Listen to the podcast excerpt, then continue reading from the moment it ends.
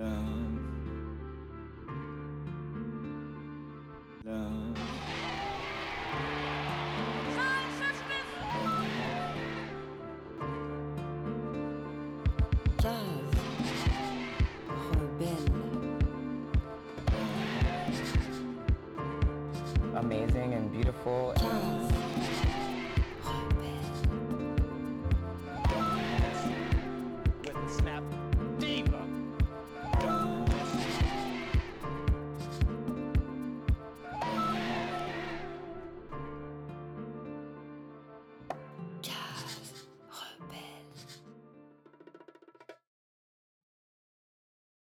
M'appelle Valérie Bondu, j'ai 56 ans, je suis lilloise de naissance et euh, j'ai eu un, garçon, un fils unique, qui s'appelait Mathis, Mathis Ben Gapsia, qui était franco-tunisien, qui est né à Lille aussi, et que euh, j'ai élevé pendant 18 ans et demi, que j'ai adoré, que j'ai chéri, que j'ai protégé. Euh, C'était un garçon euh, très sociable, très affectueux, c'était très fusionnel entre lui et moi. Il est arrivé euh, le 10 janvier 1999 et pour moi, ça a été la plus belle réussite de ma vie. C'était ce, petit bébé qui est venu un mois avant et que j'ai chéri pendant 18 ans et demi. Et malheureusement, euh, malheureusement, ben, un soir de décembre, euh, il a rejoint les étoiles. Le 17 décembre euh, 2017, suite à l'accident du 15 décembre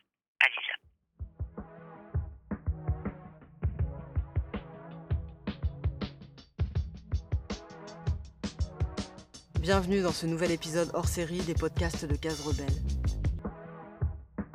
Depuis notre première interview de Ramata Dieng en 2015, nous consacrons un certain nombre de nos épisodes, réguliers ou hors série, à des familles de victimes de crimes policiers et violences carcérales. Les combats de ces familles nous touchent, nous concernent et constituent une part importante des luttes pour la justice sociale et contre l'autoritarisme d'État. Nous rendons hommage aux familles, à notre échelle, et tentons de les soutenir comme nous le pouvons, de nos présences, de nos textes, livres et podcasts. Lisez, écoutez, partagez les récits, les analyses, les outils politiques existants. Créez-en de nouveaux. Soutenez émotionnellement, matériellement les familles, les collectifs Vérité et Justice, le réseau Entraide Vérité et Justice. Rejoignez les collectifs en lutte. Toutes les présences, les énergies sont précieuses dans la résistance aux violences d'État. Pour cet épisode hors série numéro 5, nous avons interviewé Valérie Bondu, la mère de Mathis Ben Gapsia. Le soir du 15 décembre 2017, au niveau du quartier de Fives, à Lille, quatre garçons qui fuyaient la police sont happés et percutés par un TER. Parmi eux, deux vont survivre, mais Mathis, 18 ans, et son ami Selom, 20 ans, décéderont des suites de leurs blessures les jours suivants. Leurs familles se sont portées partie civile et se battent depuis pour obtenir la vérité face à un duo police-justice, tout sauf coopératif. Une unité de police était sur place le 15 décembre, et sans doute même une seconde. Après l'avoir nié les premiers jours, le parquet a fini par reconnaître la présence de la première unité, intervenue pour une bagarre dans le même quartier. Il existe nombre de questions dans cette affaire tragique et elle menace de rester sans réponse puisqu'un premier classement sans suite a été décidé par la procureure de la République de Lille en mars 2021. Un non-lieu, sans reconstitution, qui écarte bien sûr la responsabilité de la police dans la mort des deux garçons. L'ordinaire de la justice, c'est l'impunité policière. Et l'institution, méthodiquement, décennie après décennie, affaire après affaire, fait obstruction à la manifestation de la vérité. Dans cet épisode, Valérie revient avec nous sur quatre années de combat, sur les éléments troubles et contradictoires du dossier, sur la présence policière dans le quartier de Fives. Elle nous parle aussi de Matisse, celui qu'il était. Et puis il sera question du deuil impossible et de l'impact psychique pour une mère d'une telle mort, violente, incompréhensible, appesantie par les mensonges et le déni des institutions.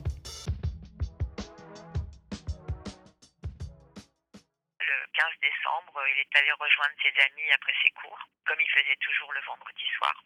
Le soir, il avait une soirée avec un autre ami hein, qui habitait dans notre résidence. Et euh, ben, il n'est jamais revenu. Il jamais revenu. euh, il est parti rejoindre ses, trois amis euh, à Fives. Et de là, malheureusement, il a été poursuivi par des policiers alors qu'il ne faisait rien de mal. Une bagarre a éclaté qui n'avait rien à voir avec lui dans la cité. Il y a eu une intervention de police suite à un appel d'une femme qui a vu la bagarre. Les policiers sont intervenus sans mettre de sirène. Ils ont simplement mis un gyrophare. Un gyrophare qu'on ne peut pas apercevoir de là où était mon fils et ses amis, puisque c'était derrière. Les quatre jeunes qui se battaient se sont sauvés. Et euh, les policiers ont fait le tour. Et apparemment, euh, d'après ce qu'a pu dire une, femme qui a ouvert sa fenêtre, elle a vu euh, mon fils et ses trois amis ramper à quatre pattes sur un mur, très glissant, puisque c'était en hiver, très effrayés. Ils ont franchi un petit grillage de la SNCF qui n'était pas sécurisé et ils ont atterri sur les voies ferrées. Ils ont couru et un TER qui avait 5 minutes de retard euh, à cause d'un TGV les a happés tous les quatre. Sur les quatre, deux sont morts. Alors, euh, c'est l'homme le samedi d'une hémorragie cérébrale et Mathis euh, le dimanche qui avait en fait un œdème au cerveau et une, hémorragie de la hanche. moi, j'ai été en fait appelée à minuit par mon neveu qui m'a dit ma tati fonce vite au CHR de Lille. Mathis a eu un très grave accident. Moi, sur le coup, je pensais que c'était euh, une blague. Il m'a dit non, non, Tati, je suis au CHR, je t'attends. Donc, euh, j'ai pris ma voiture, euh, j'ai roulé euh, comme une dingue à 130 km/h au lieu de 90. Euh, je suis arrivée à l'hôpital et là, il y avait deux policiers en civil qui m'attendaient. Déjà, j'ai pas compris. Je leur ai demandé ce qu'ils faisaient là. Je leur ai demandé pourquoi. Ils m'ont demandé mes papiers d'identité. Et coup de bol, j'avais la carte d'identité de mon fils dans mon sac. Et je leur ai dit, je viens voir mon fils. Mon fils a été happé par un train. Et là, j'ai senti qu'ils étaient très gênés. Et ils m'ont laissé passer. Mais ils étaient très ennuyés. Déjà là, la première euh, réaction que j'ai eue, c'est pourquoi des policiers en civil? Ça aurait dû être des médecins qui auraient dû m'attendre. Je suis rentrée dans une pièce, une salle d'attente. Et une anesthésiste est venue. Elle m'a dit j'ai demandé où était mon fils. Elle m'a dit il est en salle d'opération. Euh, bah voilà, hein, quand on fait des conneries, il faut assumer. Hein. J'ai piqué une crise de, colère. Mon neveu m'a calmé. Je lui ai demandé combien de temps ça allait durer. Elle m'a dit euh, j'en sais rien. Et elle est repartie. Et j'entendais euh, dans notre pièce euh, une femme hurler. Moi j'étais en pleurs, j'attendais. J'ai de minuit jusqu'à 6 heures du matin pour voir mon fils. Entre temps, je suis allée fumer une cigarette dehors. Et euh, j'ai vu cette, cette femme qui fumait aussi. Et elle croyait que j'étais une infirmière et je lui ai dit non, non, je suis la maman d'une des victimes. Elle m'a dit moi aussi. Et de là, on a discuté et on s'est aperçu que toutes les deux, ben, nos enfants étaient euh, dans un état très très grave, que leur pronostic vital était engagé et qu'il y avait très peu de chances qu'ils puissent s'en sortir. Le 16 décembre, son fils est décédé d'une hémorragie cérébrale. Euh, moi, j'ai continué à croire à un miracle, en fait. Hein. Je me suis dit, non, mon fils, c'est un battant, comme son fils à elle. C'est deux battants, c'est deux sportifs. Ils vont s'en sortir, il n'y a pas de raison. Euh. Et puis, bon, dernier scanner, euh, le dimanche matin, bah, le chirurgien m'a annoncé que le cerveau était en train de mourir et qu'il n'y avait plus que le, cœur qui était alimenté par une machine. Il m'a dit voilà, la seule chose à faire, c'est de le débrancher. Moi, je ne voulais pas. Je ne voulais pas. Je, je, je me disais non, je ne veux pas le débrancher, je veux qu'il continue. Et puis, au bout de quelques heures, ben, j'ai dû accepter contre-cœur. Et là, ma vie, ben, s'est anéantie, hein, parce que de là, j'ai pas pu récupérer son corps tout de suite, parce qu'ils ont dû faire une autopsie. Et puis là, ça a été euh, trois jours d'attente pour pouvoir euh, récupérer le corps et puis pouvoir l'enterrer le, le 22 décembre, parce que mon, ex-mari était musulman, mon fils avait été baptisé musulman et que il voulait qu'on fasse l'enterrement le, le, jour de, de la prière, le vendredi, pour que son âme parte le plus vite.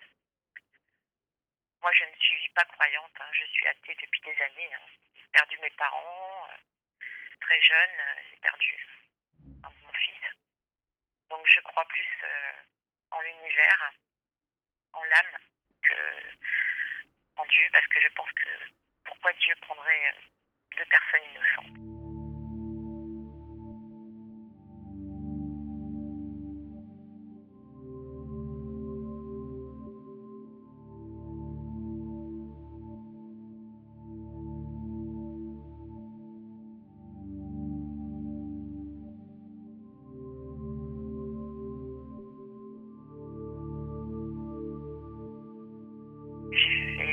l'enterrement musulman.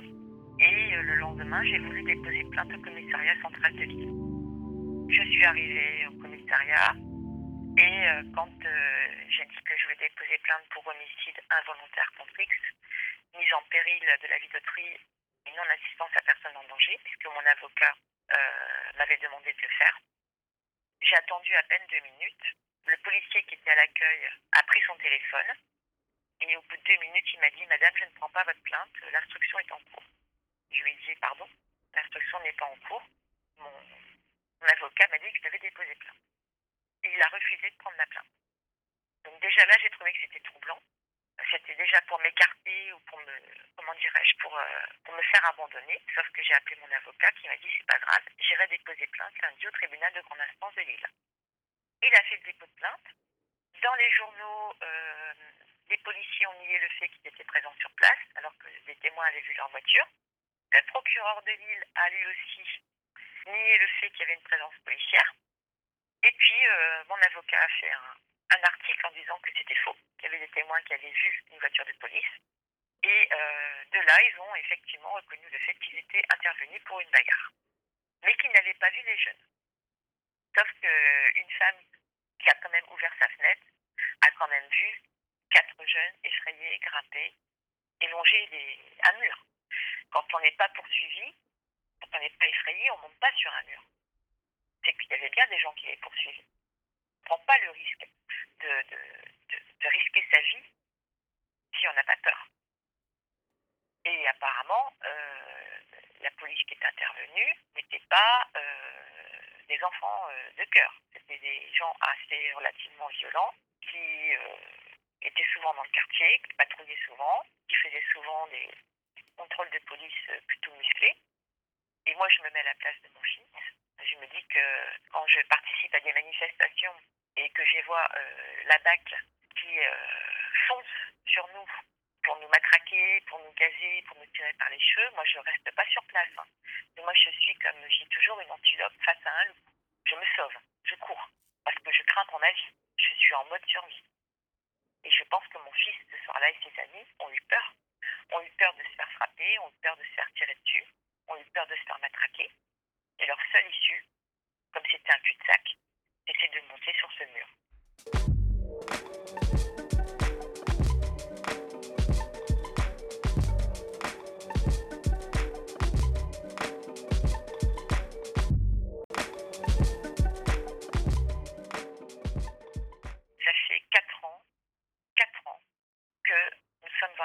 Judiciaire.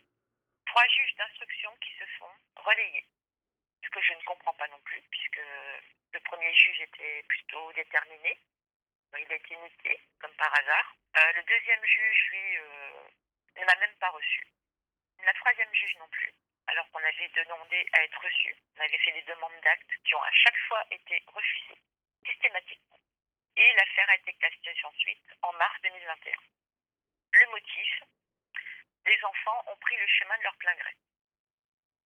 Ils n'ont même pas vu l'instruction. C'est-à-dire que pour moi, l'affaire a été bâclée. Quand on voit le témoignage de la femme qui explique bien, mais vraiment bien, qu'il était effrayé, qu'on dit que des enfants prennent un chemin de leur plein gré, on ne prend pas un chemin de son plein gré si on n'est pas pourchassé. Et mes avocats disent que de toute façon, c'est une histoire qui est très trouble. Et que de toute façon, ils ne me lâcheront pas. Moi, tout ce que je veux, c'est connaître la vérité sur la mort de mon fils. Je veux savoir pourquoi il était allongé entre les deux voies. Pourquoi deux personnes ont survécu et deux sont mortes. Et tout ce que je demande, c'est une reconstitution qu'on me refuse. Parce qu'ils jugent ça trop coûteux. Alors que moi, la vie de mon fils n'a pas de prix. Et que si on me refuse une reconstitution, c'est parce qu'il y a une raison. Il y a eu une enquête de Bastamag qui précise bien qu'une reconstitution est possible à partir de 22 heures jusqu'à 4 heures du matin. Parce que c'est là où les cheminots réparent euh, les voies ferrées, font des travaux de- d'entretien. et que euh, tous les trains sont stoppés à ces heures-là. Et que l'endroit de l'accident euh, est un endroit qui est très très dangereux, où il y a déjà eu pas mal d'accidents. Cet endroit-là n'a jamais été sécurisé par la SNCF ni par la ville de Lille. Il y a encore des gens qui empruntent ce chemin. Euh, quelques années auparavant, il y a un jeune tagger qui avait été happé par un train au même endroit. Euh, la police, soi-disant, pas de radiolocalisation, pas de géolocalisation. Chose que quand on est en intervention policière, on est toujours branché au cas où il y aurait un problème. Beaucoup de choses troublantes. Pour moi, on, essaye de nous, de nous faire baisser les bras, mais moi, comme j'ai dit toujours, je ne baisserai jamais les bras. Je veux connaître la vérité sur la mort de mon fils. Je veux que la justice fasse son travail, parce qu'elle ne fait pas son travail. Et euh, j'espère que là, euh, j'ai redéposé plainte avec mes avocats. J'espère avoir un nouveau juge d'instruction, une nouvelle procureure ou un nouveau procureur qui sera déterminé à réouvrir le dossier et à retrouver des choses, euh, des témoignages plutôt étranges, plutôt troublants, des choses que des juges n'ont pas vues. Que moi j'ai vues dans l'instruction. Alors je ne suis pas une criminologue, hein, je ne suis pas une experte en, en crime euh, ni en instruction, mais j'ai vu des choses que personne n'a vues et que j'ai données à mes avocats et que mes avocats ont dit effectivement c'est un peu bizarre. Comme quoi c'est une affaire qui a été bâclée. Ça rappelle énormément Zined Ebouna, ça rappelle beaucoup d'affaires euh, qui ont été classées sans suite, parce qu'à chaque fois la police clamait la légitime défense ou euh, le fait que bah voilà, euh, la personne était armée, sauf que là, là les enfants n'étaient pas armés du tout, ils n'avaient rien sur eux. Ils étaient euh, tranquilles, posés, euh, et ils ont eu peur, ils ont eu peur. Ils savent très bien que bah, les contrôles de police, euh, ça finit toujours euh, par des insultes, des, des coups et euh, ça peut parfois finir euh, ben, en clé d'étranglement, en plaquage ventral ou en passage à tabac.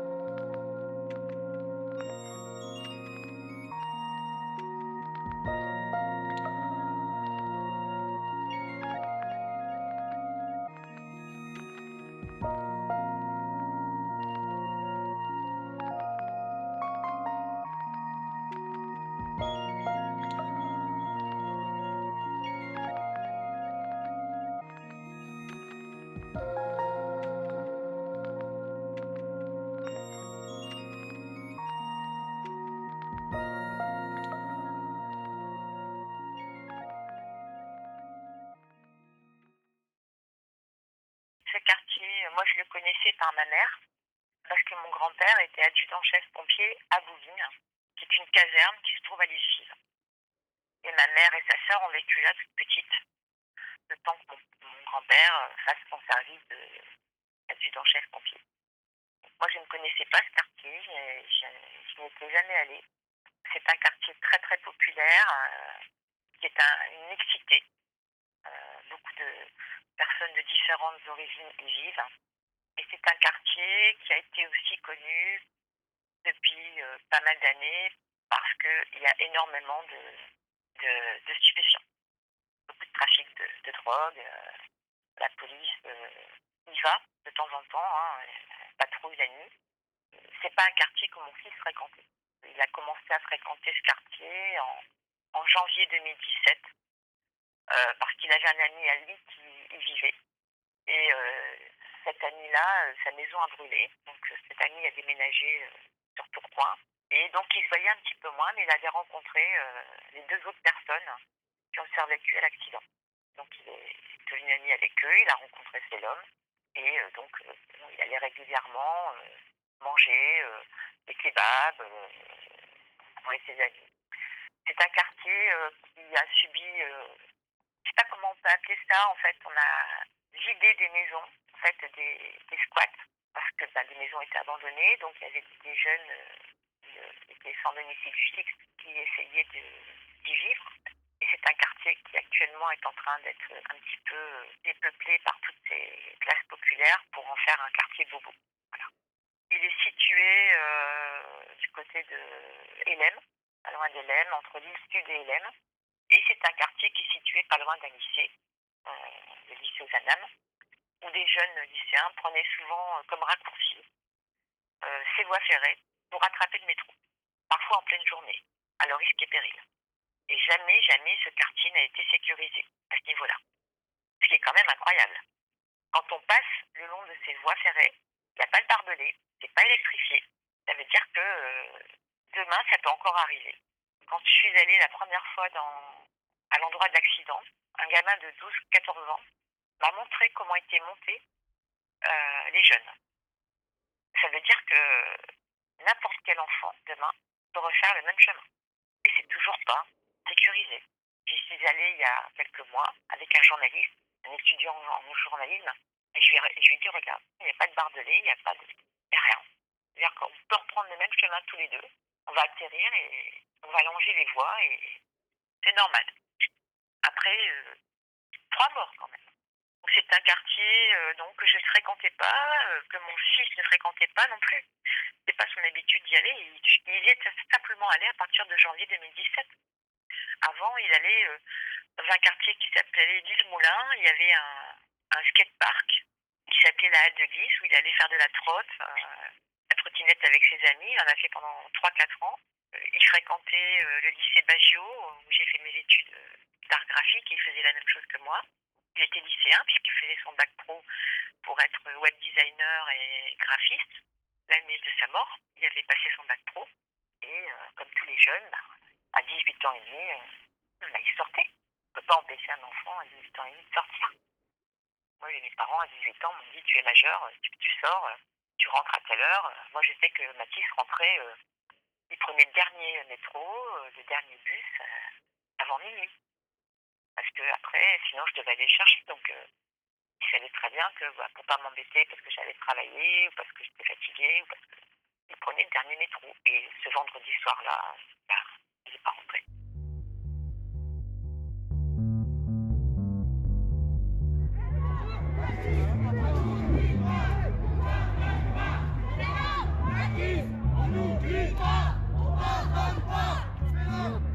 Je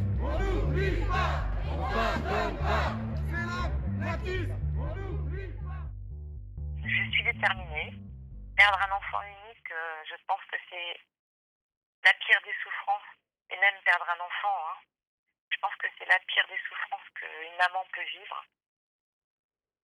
Euh, même un papa. euh, je pense beaucoup aux parents de Cédric Chevia, je pense beaucoup à, à des gens comme euh, Sénat pour Good, aux parents de parents, enfin, beaucoup de personnes qui ont perdu des frères, des sœurs, des pères, des, des maris, des mères. Euh, je pense qu'on s'en remet jamais. On est, on est anéanti, on est détruite. En fait, notre vie, on se demande pourquoi on est encore en vie. Je me dis toujours que si je suis encore en vie, et Dieu sait que pourtant j'ai fait euh, deux tentatives de suicide et je me suis ratée. Parce que pour moi, ma vie n'avait plus de sens en fait. Sans mon fils, ma vie n'avait plus de, de sens, plus de but. Et euh, si je me suis ratée, c'est parce que je pense que mon fils voulait que de là-haut, il m'envoie de la force et qu'il me dit Maman, continue parce que tu vas, tu vas réussir ton combat. Pour moi, pour c'est l'homme, pour toutes les autres victimes, il faut que tu montres, maman, que, que tu es déterminée. Parce que moi, je l'avais élevé dans l'acceptation des autres. J'ai toujours été contre toute forme de discrimination, quelle qu'elle soit. Depuis mon plus jeune âge, j'ai toujours été une fille engagée, une femme engagée. J'ai éduqué mon fils euh, comme cela. Il a participé à des manifestations avec moi. Il, aimait ça. Et euh, il voulait faire le même métier que moi. Il, était avant-gardiste, il était sportif. euh, il aimait la vidéo, la photo. il voulait créer son propre site web. Il voulait créer sa propre marque de, vêtements, de trottinettes freestyle. C'était un passionné de tout ce qui était sport extrême. Et je ne comprends pas, je n'arrive pas à comprendre qu'il n'ait pas pu échapper à ce train. Parce que lui et cet homme étaient très sportifs. Et euh, Je ne comprends pas. J'ai vu des reportages où des gens ont un train qui passe à côté d'eux ne sont pas euh, happés, ne sont pas. euh, je, ne comprends pas pourquoi. C'est pour ça que je veux une. Je veux comprendre. Je veux comprendre.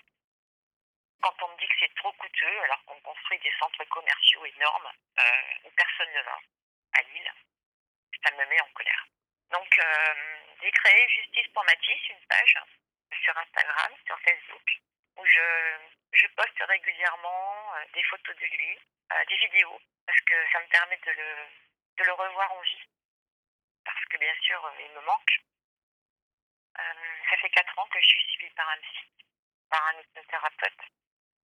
Donc j'ai repris une vie sociale, je travaille. J'ai pas jamais voulu arrêter de travailler parce que je pense que si j'avais arrêté de travailler, euh, j'aurais plongé encore plus. Je continue euh, mes marches blanches, je continue euh, à commémorer la mémoire de mon fils et je continuerai le combat jusqu'à ma mort. Je dis toujours, tous les matins quand je mets mes pieds par terre, le diable se dit Oh merde, elle est encore debout. Je pense que la force, elle vient d'en haut. Je pense que c'est mes parents, mon enfant qui m'envoient et qui me, qui donnent cette force de me battre.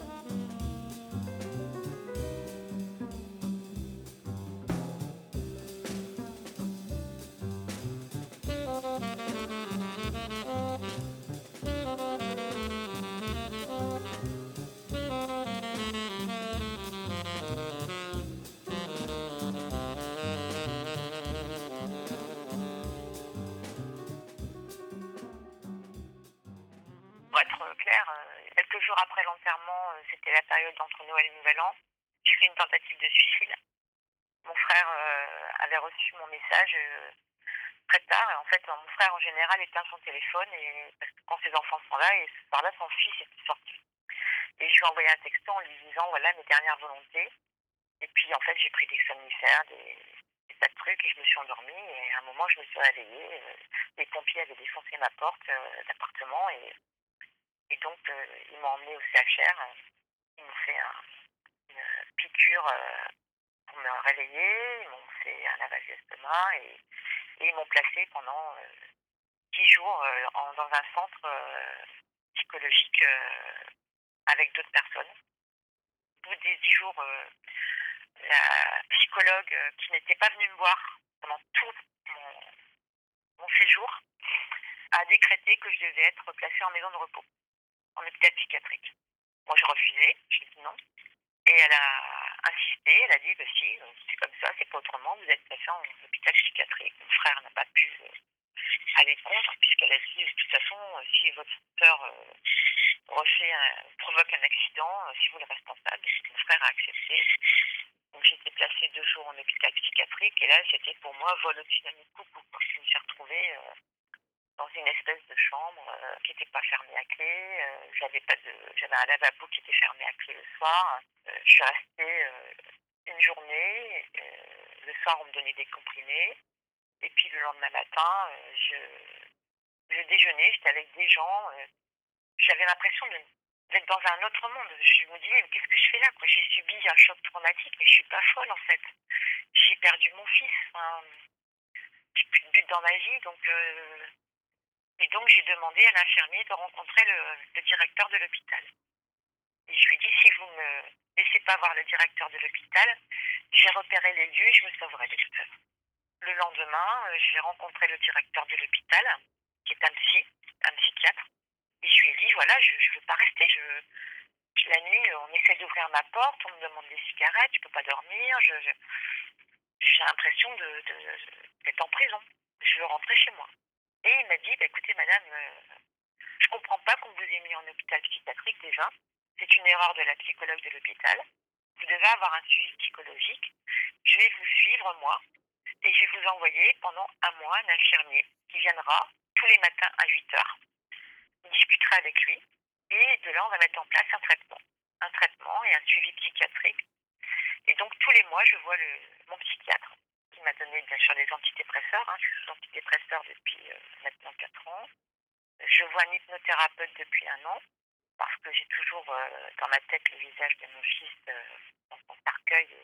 Et, maintenant, ça va mieux parce que j'arrive à plus ou moins à, ne plus voir. Mais quand j'ai vu son corps à l'hôpital complètement tuméfié, complètement déformé, vous savez, quand vous avez un fils qui est beau comme un dieu et que vous reconnaissez à peine son, son visage, ça vous marque à vie.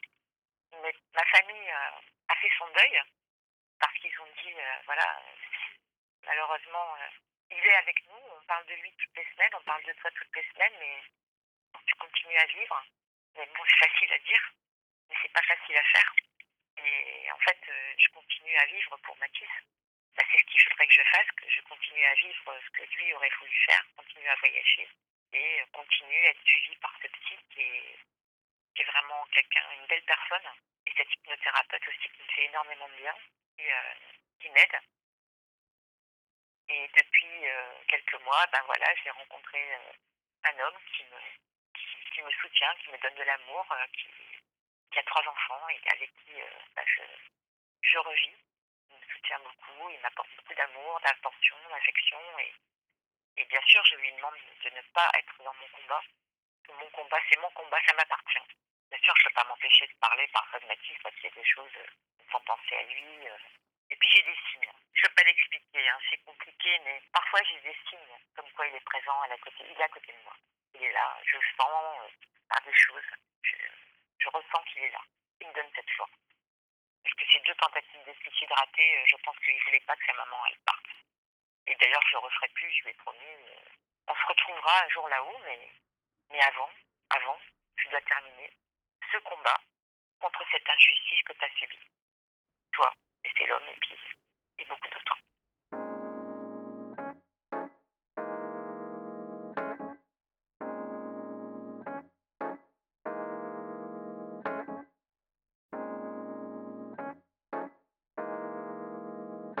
Personne n'est à l'abri. Des, articles de journaux au début de l'accident, des gens qui disaient c'est bien fait pour eux, ils n'avaient qu'à pas prendre cette, ils n'avaient qu'à pas fuir devant la police, ils n'avaient qu'à pas euh, avoir peur, mais on peut pas, on peut pas juger euh, un enfant, on peut pas dire euh, c'est bien fait pour lui, on peut pas euh, accuser les parents de ne pas avoir éduqué leurs enfants parce que c'est complètement faux, parce que la plupart des parents éduquent leurs enfants, les protègent, leur expliquent que, ben oui, parfois on fait tous des erreurs dans la vie, on fait tous des bêtises quand on est ado, quand on est jeune, on, en a tous fait, moi j'en ai fait aussi, hein, comme beaucoup. Personne ne peut dire je suis un saint. Et euh, moi ce que j'aimerais surtout dire, c'est que les parents, quand ils disent euh, je sais où est mon enfant, eh ben c'est pas vrai. Ils peuvent pas savoir. Parce qu'on cache toujours à nos parents avec qui on est, là où on est. Moi je l'ai fait. J'ai des amis qui l'ont fait, mes frères l'ont fait. On dit jamais avec qui on se trouve. On dit jamais où on se trouve on dit je vais voir les amis. Et en fait, les parents qui ont sali la mémoire de Mathis et de Célom, j'ai juste envie de leur dire que je ne leur souhaite jamais qu'ils reçoivent un coup de téléphone et qu'on leur annonce que leur fille ou leur fils a été tué. Cet épisode se termine. On remercie très chaleureusement Valérie, forcé amour à elle, sa famille et tous les proches de Mathis. Toutes nos pensées vont également à Célom, sa famille et ses proches. Vérité et justice pour Mathis et Célom. Vérité et justice pour toutes les victimes. On vous retrouve bientôt sur Case Rebelle.